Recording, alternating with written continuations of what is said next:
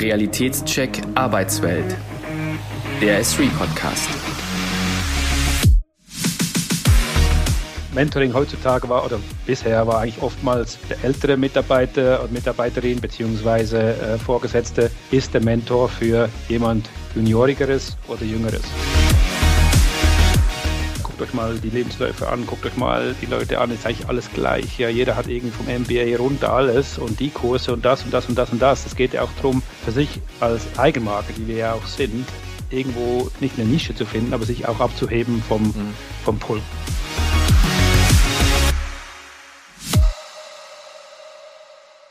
Wir sind zurück aus der Winterpause und bereit für weitere Realitätschecks. In der aktuellen Folge spreche ich mit Thomas Zeller, Global Senior Director of Customer Marketing bei S3.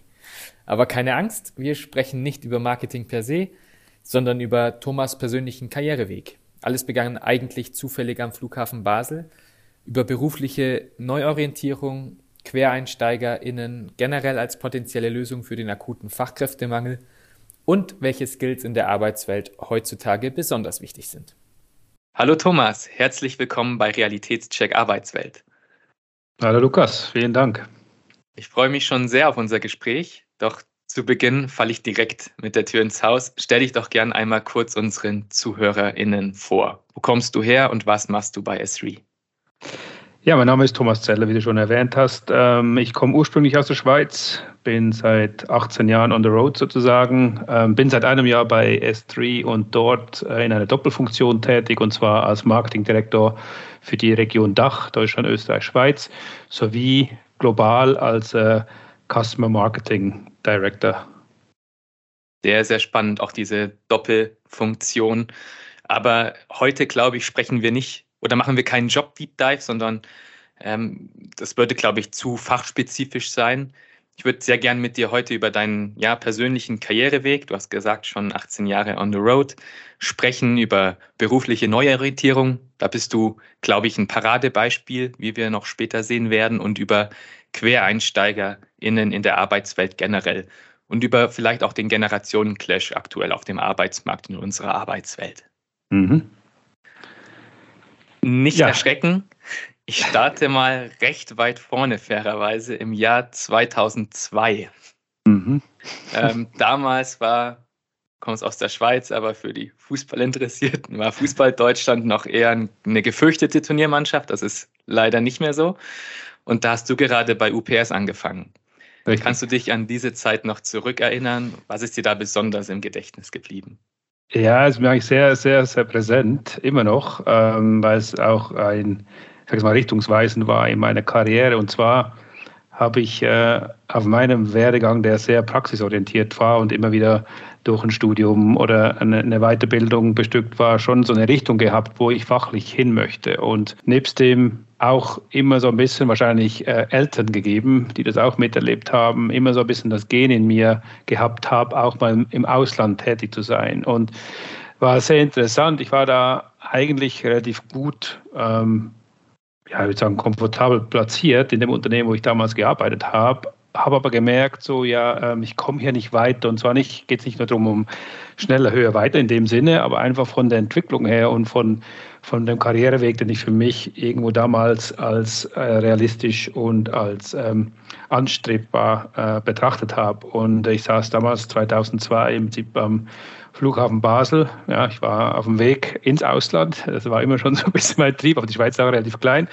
Und äh, wie es so kommt, ähm, unverhofft kommt oft und der Flieger war verspätet und ich schlage eine Zeitung auf. Damals hat man ja wirklich noch eine Zeitung in, der, in die Hand genommen und habe die Anzeige gesehen von äh, UPS, die da jemand gesucht haben, der das Schweizer Marketing aufbaut. Und das war für mich so der Folgeschritt, Produktmanagement, ähm, damals Direct Marketing, so in dem, in dem Schritt dann zum, zum Generalisten eigentlich so ein bisschen aufzusteigen oder mich weiterzuentwickeln und natürlich auch die Chance damals gehabt zu haben, in ein internationales großes Unternehmen einzusteigen, war dann auch schlussendlich ausschlaggebend. Plus dann, glaube ich, fünf Interviews waren, also so präsent ist mir das noch. Ähm, ja, bin ich schlussendlich da eingestiegen und äh, der Rest ist schon fast Geschichte. Ja, ja, Wahnsinn, dass auch solche Zufälle ne, wie Ausfall von oder Verspätung Flieger, äh, war es damals noch nicht äh, in Deutschland. Wahrscheinlich wäre es sonst an der Deutschen Bahn gescheitert.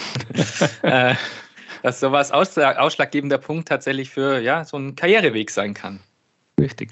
Ähm, warum ich das frage, ich habe mich natürlich auch mit, mit dir beschäftigt. Dann warst du 19 Jahre lang, ähm, ich habe mir das mal genau angeschaut und war ähm, ja, beeindruckt, verwundert zugleich. 19 Jahre lang bei UPS in verschiedenen Führungspositionen, auch im Bereich Marketing, wie du schon gesagt hast, dass es eher so dein Ding ist, äh, tätig. Eine sehr, sehr lange Zeit, äh, muss ich sagen.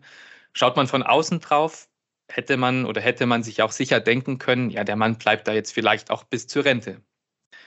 Was hat dich denn dazu bewogen, nochmal neue Reizpunkte zu setzen und im, im Jahr 2022 dann zu S3 zu wechseln? Ja, das hat eigentlich verschiedene Gründe gehabt. Und äh, also, was ich noch dazu sagen möchte, 19 Jahre beim Konzern oder in der Karriere, die ich ähm, haben durfte in dem Konzern, war alle zwei, drei Jahre war eigentlich ein anderer Job da. Klar, es war das gleiche Unternehmen, aber das waren im Prinzip dann äh, teilweise doch auch mit internationalen Umzügen äh, verbunden, beziehungsweise auch Jobs, die in der, im Inhalt dann doch anders waren. Also es war eigentlich immer wieder so ein Neubeginn oder, oder sich verändern innerhalb des äh, Unternehmens. Der Grund, jetzt auf deine Frage zurückzukommen, ähm, war eigentlich so, hat, hat zwei, zwei äh, Anteile gehabt. Der eine war im Prinzip, dass ich weiterhin hätte eigentlich den Weg gehen äh, müssen damals oder, oder, oder brauchen, ähm, nochmal umzuziehen. Und ich habe so nach, ja, damals waren es 15, 16 Jahre äh, mit, mit vielen Umzügen, fünf internationalen Umzügen, bin ich ein bisschen zum Punkt gekommen, wo ich auch gesagt habe, war schön, ja, hat Spaß gemacht, hab, ich habe viel erreicht, ich habe viel gelernt, äh, viel mitbekommen. Aber eigentlich ähm, wäre es auch mal an der Zeit, mich irgendwo auch so ein bisschen niederzulassen. Mhm. Ja, zum einen auch äh, für die Familie, zum anderen auch eben, äh, sage ich mal, soziales Umfeld und, und, und auch beruflich ähm, weil jedes Mal umziehen, alles packen, alles zurücklassen ist und dann wieder neu anfangen, ja, hat auch seinen Reiz, aber man kommt immer zum Punkt, wo man sagt, ja, so muss nicht unbedingt sein. Der zweite Punkt war, dass ich gemerkt habe, okay, ich bin hier schon komfortabel, ich habe ein Netzwerk, ich, ich, ich fühle mich wohl, es ist ein tolles Unternehmen, ich habe eigentlich keinen Grund zu gehen, nur so der, der Reiz, ja, und ich war damals 48, als mir der Gedanke dann schlussendlich kam, beziehungsweise das Angebot von, von S3 oder, oder der Kontakt ähm, aufgebaut wurde. Und ich habe dann einfach gedacht, ich bin einfach zu jung, um einfach erst das irgendwo noch nicht auszusitzen, aber im Prinzip so die Strömung mitzugehen. Und habe einfach gemerkt, ja, was anderes zu sehen noch, ähm, vor 50 zu wechseln, das ist irgendwie, ich weiß nicht, ob es heutzutage wirklich noch so ist, aber damals, ähm, oder ich habe noch so mitbekommen, ja, man muss eigentlich die Weichen so ein bisschen gestellt haben vor 50. Ich glaube, mittlerweile ist das nicht mehr, nicht mehr unbedingt gültig, aber das war halt so im Hinterkopf und ähm, habe dann schon gemerkt, ich möchte eigentlich noch irgendwo rein, wo es jetzt, sage ich jetzt mal nicht komplett Startup ist, aber doch noch ein, ein Umfeld hat, beziehungsweise ein, äh, in, in, der, in der Entwicklung der Firma oder des Geschäfts doch an einem Punkt ist, wo, wo man noch was beeinflussen kann, wo man was kreieren kann, wo man Teil von einer Veränderung bzw. einer Entwicklung sein kann. Und äh, da kann man natürlich dann im Prinzip schlussendlich, und wie es auch so war, wie, wie damals 2002, äh, was du richtig ähm, erwähnt hast, war eigentlich auch wieder eher Zufall, dass äh, mir S3 über den Weg gelaufen ist. Also ich habe zu dem Zeitpunkt eigentlich gar nicht aktiv gesucht und äh, wurde dann kontaktiert. Und ähm, ja, also Inhalt, Team, die Leute, mit denen ich gesprochen habe, haben mich dann schlussendlich auch dazu zu bewogen, eben so, sagen wir mal, das persönliche Bedürfnis nach Stabilität beziehungsweise mal so ein bisschen Ruhe und auch ähm, eben die berufliche Veränderung, wieder Herausforderung, Neuanfang, etwas, etwas kreieren, mitkreieren dürfen, ähm, war dann schlussendlich der, der Aus, das Ausschlaggebende, um den Wechsel auch zu vollziehen. Sehr, sehr spannend. Also kannst du quasi sagen, dieser, ja, dieser berufliche Drang nach ähm, neuen Reizpunkten hat dich ja quasi Zeit deiner Karriere schon immer wieder eben beschäftigt, wie du schon gesagt hast, mit mehreren inhaltlich neu ausgestalteten Funktionen.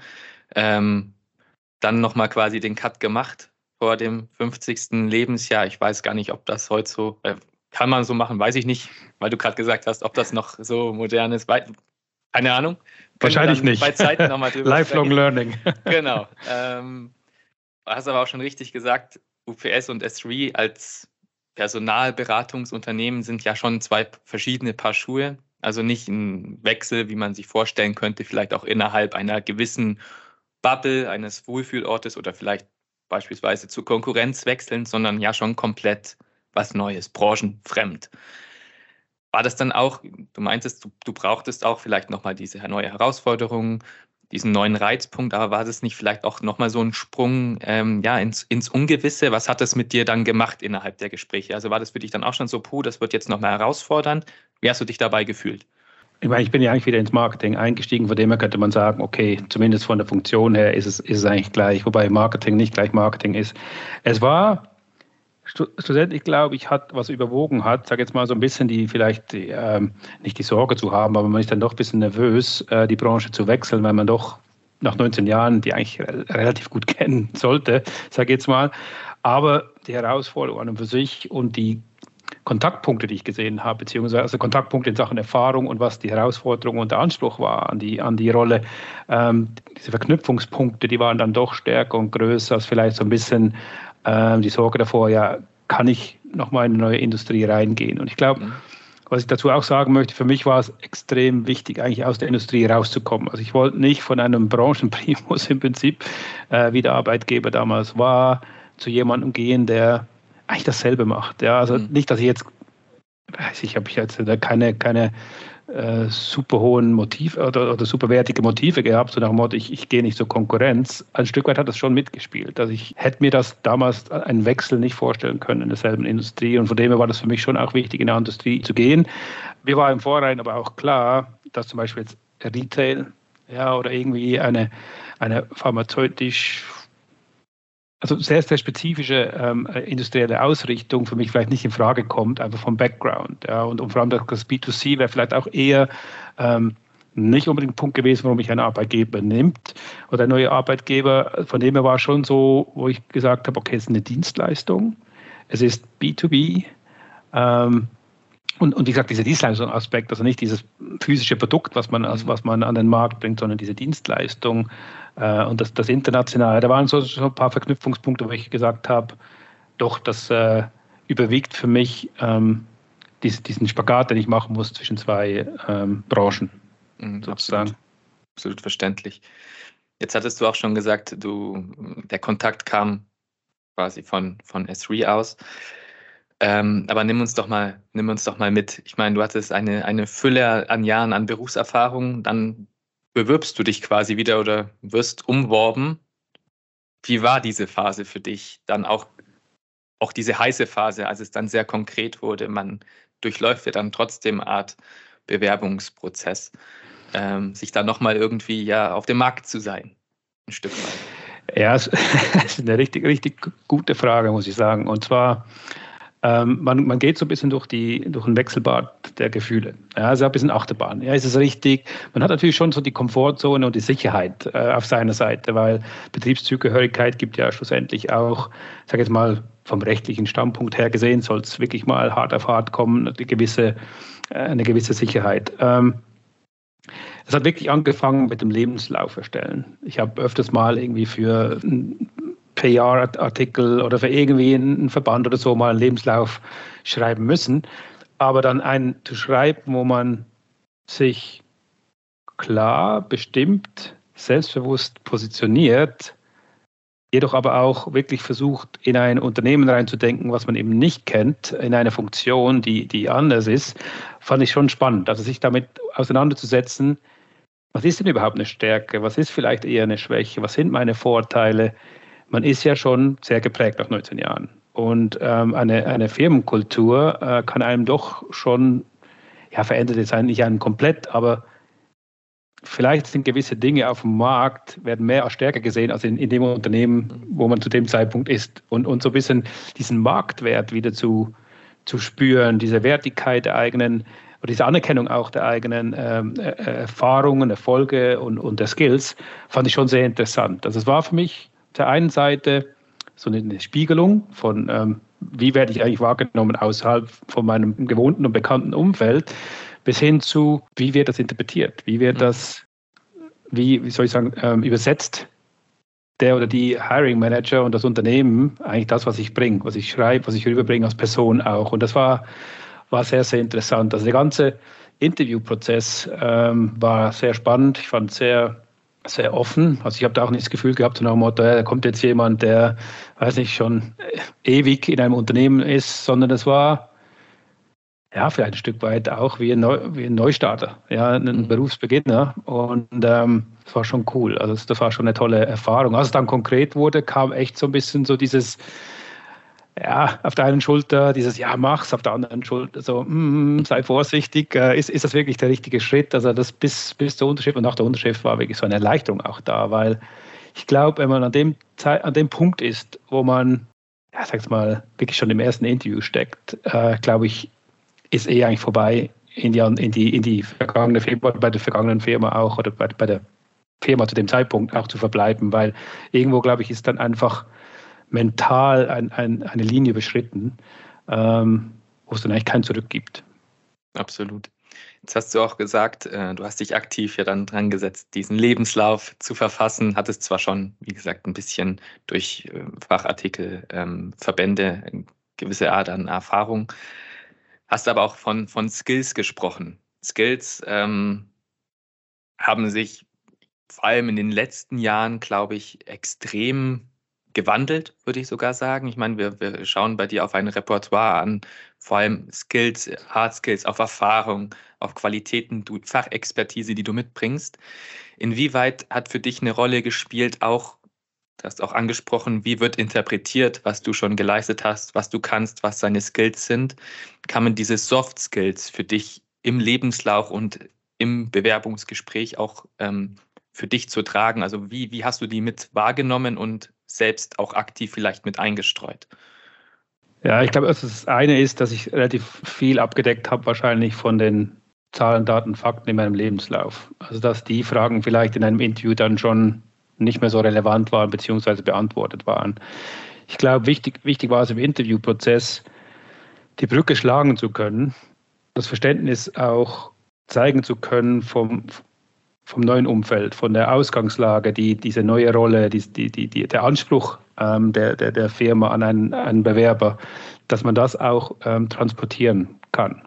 Also das, es bringt ja nichts irgendwo super selbstbewusst und, und, und, und überzeugt von sich in ein Interview reinzukommen und dann aber total am Thema vorbei zu, zu reden. Also sich auch nicht irgendwo einzulassen auf das Gegenüber, auf die Fragestellung und einfach immer den, den Versuch zu unternehmen, die, in die, also die gleiche Sprache zu sprechen, die Frage zu beantworten, immer mit Bezug auf, ich verstehe es, das bringe ich mit, so würde ich es angehen. Also so ein bisschen dieser lösungsorientierte Ansatz, glaube ich, ist ganz, ganz wichtig. Diese, die, diese, die, dieses ähm, ja, Beweisen ist vielleicht ein hartes Wort, aber schon so ein Stück weit ist es doch schon ein Beweis anzutreten, ich kann das transferieren, was ich, was ich mitbringe, sei es Hard Skills oder Soft Skills. Aber ich glaube, es war schon so, in einem Interview habe ich das Gefühl gehabt, ähm, schon ein Stück weit den Beweis auch zu liefern, ja, ich bin in der Lage, mich in einem neuen Umfeld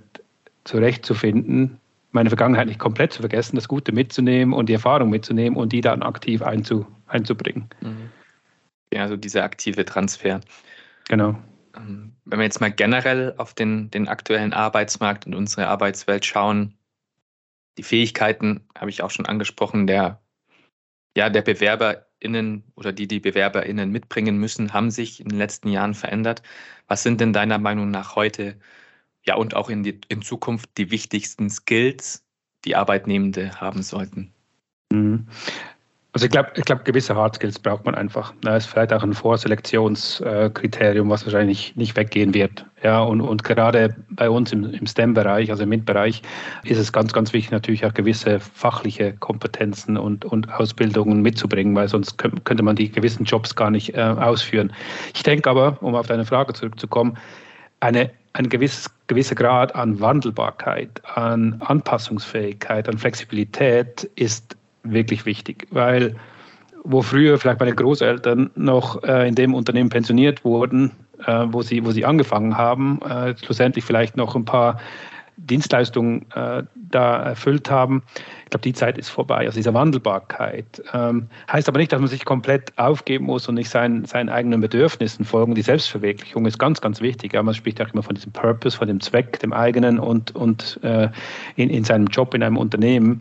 Aber einfach dieses gewisse Dinge nicht einfach für gegeben sehen, Ja, also diese, diese Offenheit, diese, diese Bereitschaft auch neue Erfahrungen zu machen und aber einfach diese Wandelbarkeit auch zu gehen und zu sagen, okay, so wie ich es jetzt heute kenne, in einem Jahr kann es ganz anders sein. Ich glaube, das ist, kann man nicht unbedingt lernen, man kann das sicher ein bisschen antrainieren, aber ich glaube, das ist ganz, ganz wichtig, dass man eben offen bleibt, dass, dass man der Veränderung auch äh, offen entgegensteht. Absolut. Flexibilität ne, gibt es nicht nur auf dieser Ebene, wie du gesagt hast, ähm, quasi neugierig zu bleiben, neugierig zu sein, ist auch ein Stück weit ja so ein, ich würde fast schon sagen, Mantra, wenn man ja positiv getrieben ist oder auch lebenslang lernen will, wenn ich wieder zurückkomme zu deinem Anfang. Auf der anderen Seite ist Flexibilität natürlich in unserer neuen Arbeitswelt auch ähm, flexibel, also zeit- und ortsunabhängig oder unabhängiger zu arbeiten. In diesem Zusammenhang ähm, du als, als Führungsposition mit Management, ähm, Expertise, Management, Erfahrung, hat sich dafür das Management selbst auch etwas geändert im Umgang mit den neuen Arbeitnehmenden? Also brauchen auch, braucht auch, also die Antwort ist ja, aber welche Skills braucht denn auch das Management jetzt in dieser neuen Zeit? Also ich glaube, ähm, ein Manager zu sein, Managerin zu sein, im Management zu sein, hat ähm, jetzt nicht nur von den von den äh, makroökonomischen oder von den von von, von der wirtschaftlichen äh, Faktor her oder, oder Themen an Schwierigkeit gewonnen. Es geht ja auch darum, einiges unter einen Hut zu bringen. Ja, schlussendlich sind wir ja, sag jetzt mal, Repräsentanten als Arbeitgeber, grundsätzlich aber auch Arbeitnehmer. Unsere Mitarbeiter, Kolleginnen und Kollegen, die kommen auch mit, der, mit dem Anspruch in, in, in den Job, dass sie äh, zum einen sich natürlich ähm, einen Verdienst äh, garantieren können, ihr Leben finanzieren können, zum anderen aber eben auch der Anspruch auf diese Work-Life-Balance ist immer größer geworden. Ich glaube, das ist ganz, ganz schwierig, das irgendwie alles unter einen Hut zu bringen und zu sagen, okay, wir sind jetzt ein, ein privatwirtschaftliches Unternehmen, was ein, was ein Profit auch generieren muss, was wirtschaftlich sein muss. Auf der anderen Seite wollen wir sicher gehen, dass unsere Mitarbeiter, wir selbst auch, weil wir auch Mitarbeiter sind, schlussendlich auch unsere persönlichen Bedürfnisse und, und Belange auch irgendwo in Einklang bringen. Und ich glaube, das ist, das ist wichtig für, für neue Führungskräfte, aber auch ähm, Führungskräfte mit mehr Erfahrung, da sich wirklich auch weiterzubilden, beziehungsweise offen zu sein, um mit dem Trend zu gehen und auch glaube ich, so, du hast vorhin mal gesagt, diesen, diesen äh, Generationenkonflikt. Ich glaube, das ist oftmals nur in den Köpfen. Ja, es geht, geht wirklich darum, das Gespräch miteinander zu, zu suchen und auch zu finden, aufeinander zuzugehen. Und schlussendlich, ich habe das mal irgendwo gelesen, auch dieses Reverse Mentoring. Ja, es geht ja immer, immer, Mentoring heutzutage war, oder bisher war eigentlich oftmals der ältere Mitarbeiter oder Mitarbeiterin beziehungsweise äh, Vorgesetzte ist der Mentor für jemand Juniorigeres oder Jüngeres. Warum nicht umgekehrt? Ja, also ich glaube, das ist so, dieses Geben und Nehmen ist ganz, ganz wichtig. Und wenn man das als Führungskraft eingehen kann, wenn man ein Orientierungspunkt sein kann für die jüngeren Mitarbeiterinnen, ähm, dann hilft das. Dann hat man die Glaubwürdigkeit, dann hat man auch den Zugang und dann kann das schon funktionieren, alles unter einen Hut zu bringen. Aber wie gesagt, nach wie vor ist eigentlich die Arbeitswelt schon dafür gedacht, beziehungsweise Unternehmen wie S3 privatwirtschaftlich ähm, geführt, dass wir halt natürlich auch ein, ein Gewinn, ja, Umsatz auch generieren müssen. Also es ist schlussendlich ist halt der Zweck der Firma schon, schon, schon gegeben. Ja, verstehe ich. Klar, Zweck in Kombination wahrscheinlich aber dann logischerweise mit, mit Purpose macht das Ganze dann zu einem erfolgreichen Unternehmen. Genau. Ich denke, die Identifikation ist einfach ganz, ganz ja. wichtig. Ja.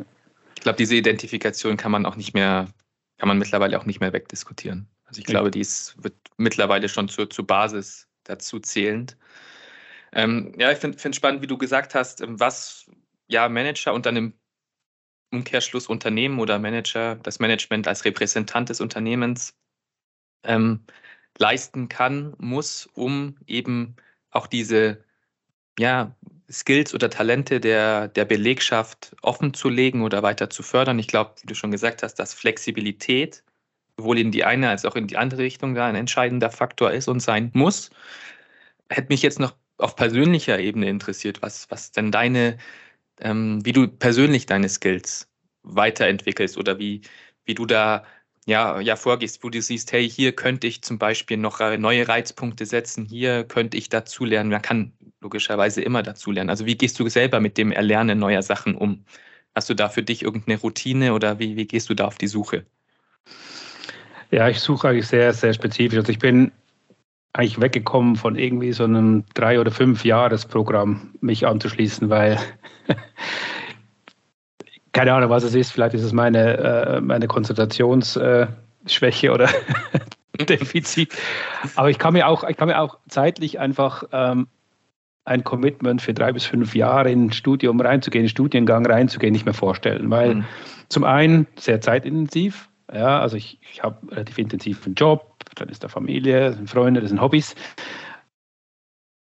Und dann glaube ich auch, dass halt diese langen Ausbildungsgänge, und ich sage jetzt nicht, das ist, das ist, ist völlig falsch, die, die äh, ähm, zu besuchen und, und da den Weg auch zu gehen. Ich glaube, es gibt für jede, für jede Situation das richtige, richtige Ausbildungsangebot. Aber für mich ist es eigentlich sehr spezifisch, sehr zeitnah und up to date. Ich glaube, so in drei, fünf Jahres äh, ähm, Ausbildung, da kann schon sein, dass wenn man dann abschließt, eigentlich so der Teil bisschen äh, schon veraltet ist bei der schnelllebigen Zeit. Also ich suche es ähm, sehr, sehr fachspezifisch. Also auf der einen Seite Soft Skills, Mitarbeiterführung, auf der anderen, was auch sehr viel durch den Arbeitgeber und gerade bei S3 auch angeboten wird, also gerade was Leadership und Strategie und diese Geschichten angehen und wie nehme ich die Leute mit, wie kriege ich den Buy-in.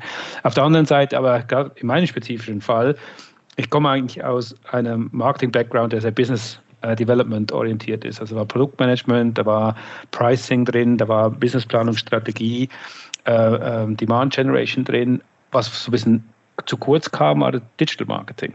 Ja, und, und den Teil habe ich mir jetzt im Prinzip im, im, im letzten Dreivierteljahr noch in ein Programm verschrieben, was ein Dreivierteljahr geht. Es war überschaubar, es war zeitlich möglich neben dem Job und den anderen Verantwortlichkeiten äh, oder Events.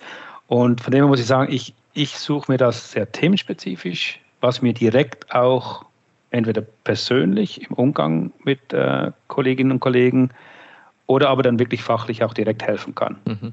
Also im Prinzip hier ist die Herausforderung, ist, ist im Prinzip die Problemstellung. Was mache ich? Ja, also sehr intrinsisch motiviert, aber pragmatisch gelöst. Ja, was allerdings genau. auch durch den Arbeitgeber funktionieren würde, wie du es gerade richtig. schon richtig angefragt hast. Ja, okay, richtig. verständlich. Ich denke aber schon, dass da ein Punkt ist, der Arbeitgeber kann nur so viel machen für die Entwicklung und, und die, die Weiterbildung äh, von den MitarbeiterInnen. Ein Großteil muss intrinsisch kommen. Ich glaube, das äh, ist, ist ganz, ganz wichtig. Neben dieser intrinsischen Motivation gibt es denn was jetzt, wir haben gesagt, 2002 angefangen, schon eine lange Zeit, was du ja aus den früheren Jahren mit in den neuen Job reintransportiert hast? Ja, auf jeden Fall. Also ich glaube, es ist so dieses, dieses Gesamt, gesamte Bild zu sehen. Ja, immer versuchen, so die einzelne Aufgabe. Es gibt, es gibt auf jedem Level, ja, in jedem Job gibt es Aufgaben, die man vielleicht lieber macht und, und welche, die man nicht so gerne macht. Das ist halt einfach so. Ähm, und ich glaube, hier einfach immer das Gesamtheitliche zu sehen und, und immer auch zu, zu, schauen, was ist, wenn ich, da, wenn ich das jetzt mache, was ist eigentlich der Impact, was, was, ist, was ist der Benefit. Ähm, umgekehrt aber auch sagen, okay, gewisse Teile mache ich nicht. Also auch diese, diesen Mut zu haben, Nein zu sagen, natürlich immer begründet, das ist ganz, ganz wichtig. Also nicht einfach nur Nein, ich will nicht äh, oder ich mache das nicht, sondern auch na, aus dem und dem Grund sehe ich das jetzt nicht unbedingt als Priorität. Natürlich, die Kommunikation ist ganz, ganz wichtig. Also Kommunikation ist ein Punkt, der andere Punkt ist wirklich auch, sich aufs Wesentliche zu fokussieren, das gesamtheitliche Bild im, äh, im Auge zu behalten einfach zu sagen, was hat den größten Impact mit dem, was ich mache und, und der Mut, Mut zu Nein, ja, Mut, Mut zur Lücke sozusagen. Einfach mal zu sagen, nee, das ist vielleicht nicht unbedingt gerade das Richtige. Ja, diese, diese, diesen Mut zu haben, Nein zu sagen, finde ich, finde ich sehr, sehr toll. Ähm, ich glaube, das ähm, hilft enorm, muss ich, muss ich sagen. So wie du, wie du sprichst, ähm, wir haben vorhin über Soft Skills, über Hard Skills gesprochen, da hatte ich dann ad hoc so den Gedankengang, müssen dann Stellenausschreibungen vielleicht angepasst werden? Ähm, dann hast du gesagt, Hard Skills sind immer noch die, die Basis, die Erfahrung, die Expertise ist die Basis. Gehe ich komplett d'accord, würde ich so unterschreiben. Jetzt kam hier raus, und das würde ich auch unterschreiben, dass auf der anderen Seite die Soft Skills wie Kommunikation, das Big Picture, der Transfer trotzdem absolut, ja, fast schon überlebensnotwendige Fähigkeiten sind, die auf der einen Seite natürlich ja auch durch Erfahrung abgedeckt werden kann und oft wird. Allerdings Kommunikation und so dieser Transfer natürlich auch als ja als aus pauschaler Skill auch so schon vorhanden sein könnte. Sprich, für mich ähm, entsteht jetzt der Eindruck, dieses früher aufgegriffene Bild, Hard Skills, super wichtig und dann werden wir das noch ein bisschen pflastern mit Soft Skills, hat sich schon verschoben oder es ist eher pari. Also die Soft Skills werden immer wichtiger. Klar, die Hard Skills bleiben die Basis, aber die Soft Skills gehen immer weiter nach oben. Würdest du da zustimmen? Ja, da würde ich zustimmen. Und zwar, in, ist, ich war in, in, in einer lustigen Situation, wo wir mal also ich habe nach einer Coaching-Ausbildung gemacht, also ich ging, ging, komplett in eine andere Richtung noch, einfach nicht, weil ich mich selbst finden wollte, aber es hat mich interessiert, ja, wie, wie, was für Tools gibt es und was, was für Wege, was für Möglichkeiten. Und dann hat der Professor damals gesagt, er hat gesagt, ja, guckt euch mal die Lebensläufe an, guckt euch mal die Leute an, ist eigentlich alles gleich. Ja, jeder hat irgendwie vom MBA runter alles und die Kurse und das und das und das und das. Es geht ja auch darum, für sich als Eigenmarke, die wir ja auch sind, irgendwo nicht eine Nische zu finden, aber sich auch abzuheben vom, mhm. vom Pulk, sage ich jetzt mal. Also ich glaube, es gibt, wie, wie ich vorhin eingangs gesagt habe, es gibt einen gewissen Minimum-Anforderungsprofil an der Funktion, die muss man einfach erfüllen, weil es sind ja auch immer spezifischere Jobs, ja, auch im digitalen Wandel. Aber es ist schon wichtig, und, und so gehe ich auch Jobausschreibungen an, wirklich herauszufinden, was ist denn eigentlich zwischen den Zeilen. Ich nenne das immer im, Interview, ähm, erzähl mir mal zwischen den Zeilen. Was war dann eigentlich so ein großes Problem, was du, äh, mit dem du konfrontiert warst? Oder was war in der Situation, wo dein Leadership gefragt war oder dein, dein Projektmanagement? Also wirklich so ein bisschen rauszugehen und das Ganze so wie, wenn man auf Englisch sagt, Track Record, wirklich auch zu zeigen, ob das jetzt in der Ausbildung ist oder schon in Berufserfahrung. Ich glaube, mittlerweile ist ja ist ja auch ein Studium oder eine Ausbildung sehr, sehr lösungsorientiert. Und ich glaube, es gibt immer Situationen, ob das jetzt in, in, in der beruflichen Ausbildung, Berufslehre ist, wo man sich für sich einsetzen muss, beziehungsweise wo man ein Problem lösen muss und andere Leute reinnehmen muss. Und das ist, glaube ich, ganz, ganz wichtig, dass man das rüberbringen kann und auch abfragt, also als Arbeitgeber abfragt und als potenzielle Arbeitnehmerinnen ähm, auch, auch, auch aufzeigt, wie gehe ich denn in gewissen Situationen um?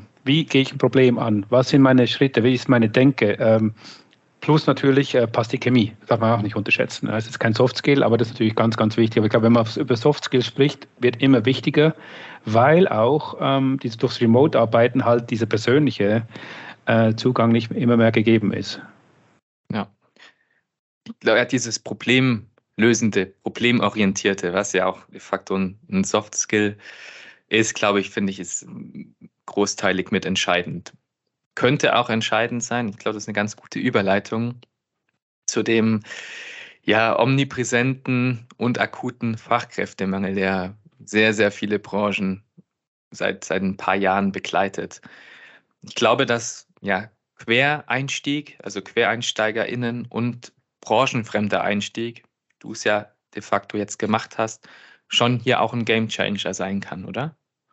Absolut, ja, und ich, ich gehe ich voll einig mit, weil ich denke, oftmals ist es wahrscheinlich beidseitig, arbeitgeberseitig und arbeitnehmerinnenseitig, ähm, so ein bisschen eine Hürde da, eine mentale Hürde, das zu tun.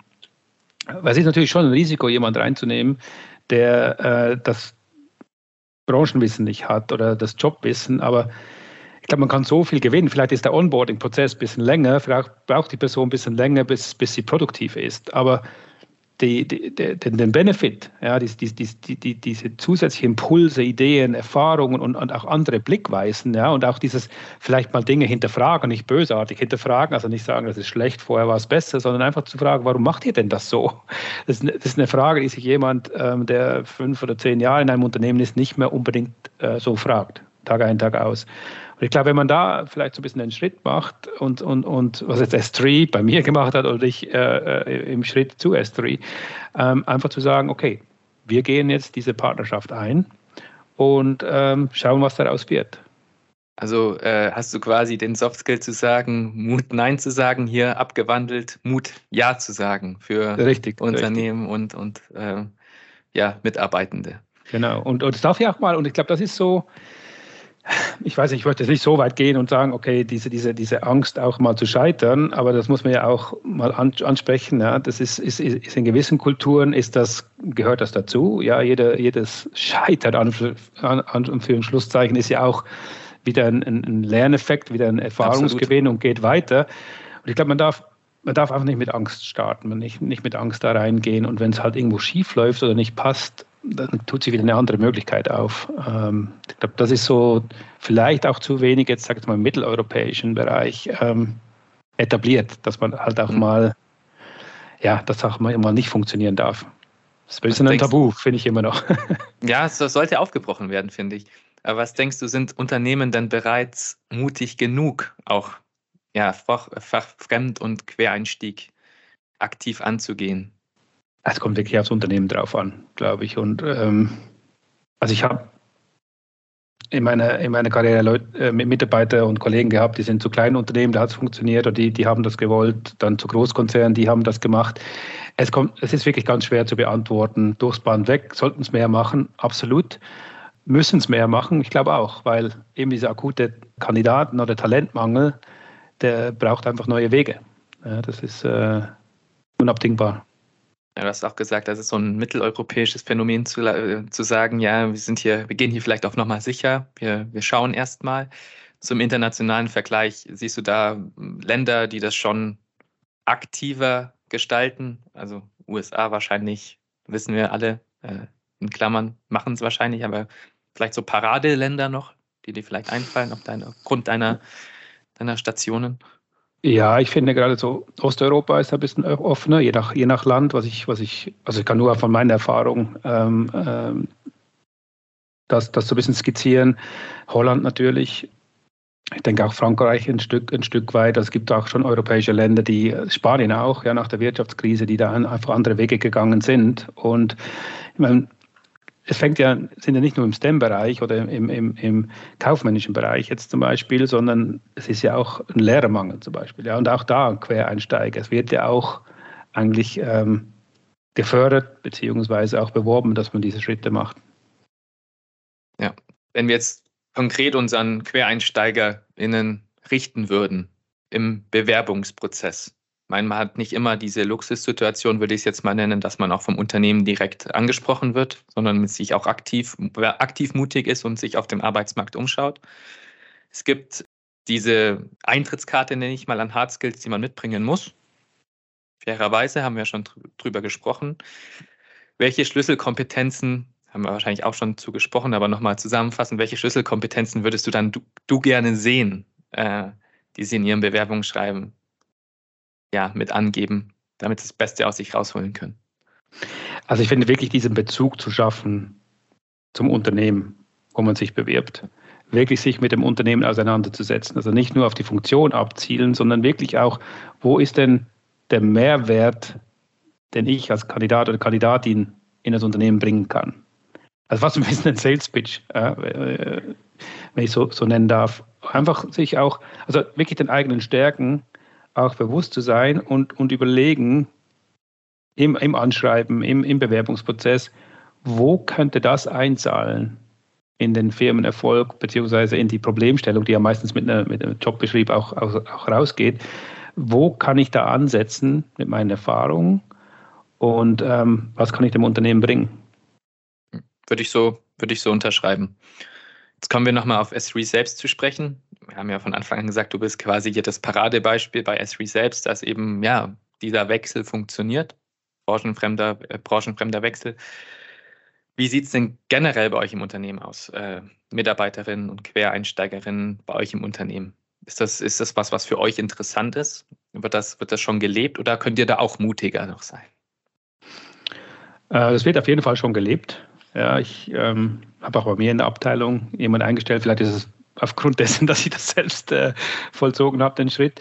Aber äh, es wird gelebt. Ähm, ich, ich denke, also Kandidatenmangel herrscht ja nicht nur bei unseren äh, Klienten, sondern auch, auch bei uns selbst, äh, je, nach, je nach Funktion.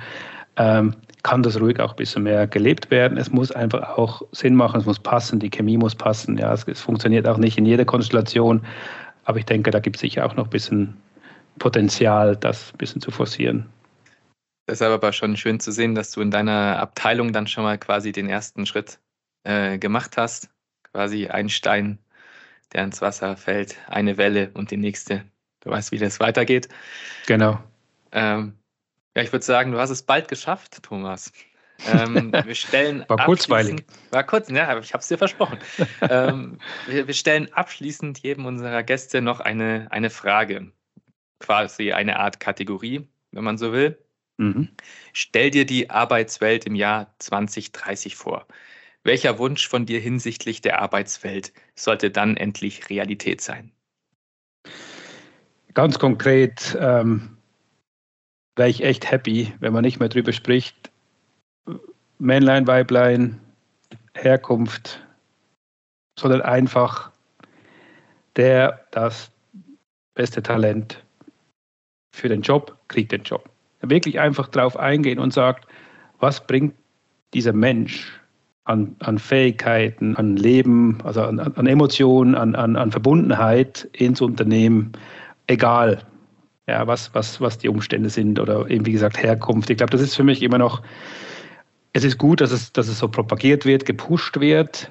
Ich denke aber, man sollte so weit kommen, dass es überhaupt keine Relevanz mehr hat. Also dass ich dieses MDW oder MWD äh, in, in, einer, in einem Stellenbeschrieb gar nicht mehr nennen muss, sondern es ist einfach Fakt. Ja, es ist einfach da, man lebt. Und ich glaube, das wäre für mich doch, würde sehr viel Energie auch einsparen und, und wäre einfach so ein, ein faires, ähm, einheitliches äh, Spielfeld. Ein faires Spielfeld, der Mensch im Fokus. Ich finde, das ist ein sehr, sehr schöner Abschluss. Und hoffen wir mal, dass es bis 2030, ich hoffe sogar vorher schon Realität ist. Das hoffe ich, ich würde sagen, an dieser Stelle äh, vielen, vielen Dank für den tollen Austausch, Thomas. Hat mir sehr viel Freude gemacht. Ich danke dir. Danke. Mehr über S3 und die Ergebnisse der So arbeitet Deutschland Studie erfahren Sie online unter www.s3.de und in unseren Show Notes.